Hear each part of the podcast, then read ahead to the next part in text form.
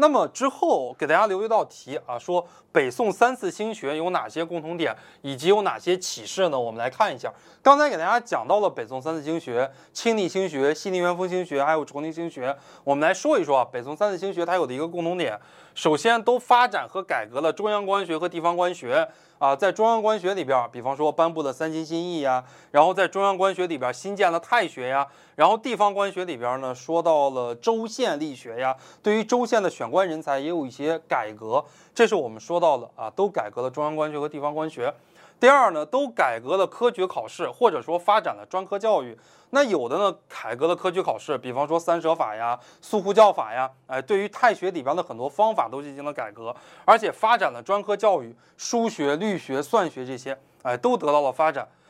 都采取了新的教学方法，或者是改革了选师制度。我们说到了三舍法、苏护教法，哎，以及蔡京所采取的这种方法，那么都改革了新的教学方法，以及呢，这些教学方法有的跟选师制度也是相关的。这是我们说到北宋三字经学它的共同点。后边呢，我们来看一下启示。北宋三次兴学呢，中间相隔的时间不长，但是呢，换了三个皇帝啊，就是我们任何一个制度的执行。是不是第一点启示呀？统治者经常的更换，统治阶级频繁的更换啊，这个对于我们学校改革是很不利的。包括稷下学宫，稷下学宫为什么最后搞着搞着就黄了啊？因为统治阶级呢，在战国时期兵荒马乱。统治者经常更换，更频繁的更换。每个统治者都有每个统治者自己的思想，每个统治者一朝天子一朝臣啊，每个统治者都喜欢用自己的这个宰相，自己得心应手的这个人去办事，所以这个制度呢就长久不了。前两次兴学都失败了，第三次兴学呢才成功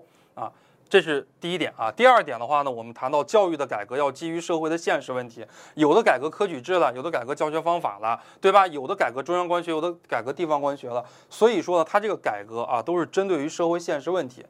第三点，学校教育要勇于创新，比方说三舍法，在学校里边呢，不但有仰视的这种职责，还有取士的职责啊。学校教育勇于创新，统治阶级或者是执行者要有强有力的制度啊。就改革的话。它难免会触碰到一些既得利益者的利益啊，就像我们看《芈月传》的时候啊，这个商鞅来进行改革的时候，最后商鞅被车裂了，这个东西都是难免的。如果统治啊，如果统治者或者是改革者这个力度不大的话，那最后只能是隔靴搔痒啊，你只能说腿上被蚊子咬了个包，然后你穿着靴子在那挠靴子，里边根本就不解痒啊，最后达不到这个实际的效果。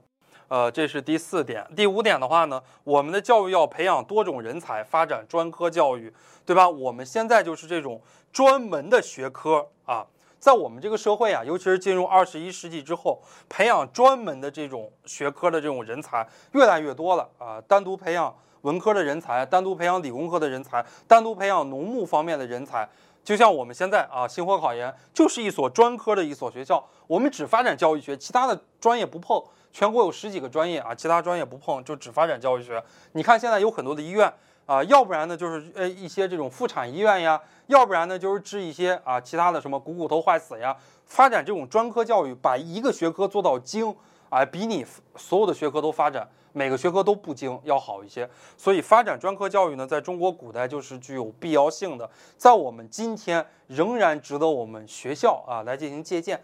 好，这是我们说到北宋三次兴学的共同特点以及启示，大家呢可以把它抄在书上。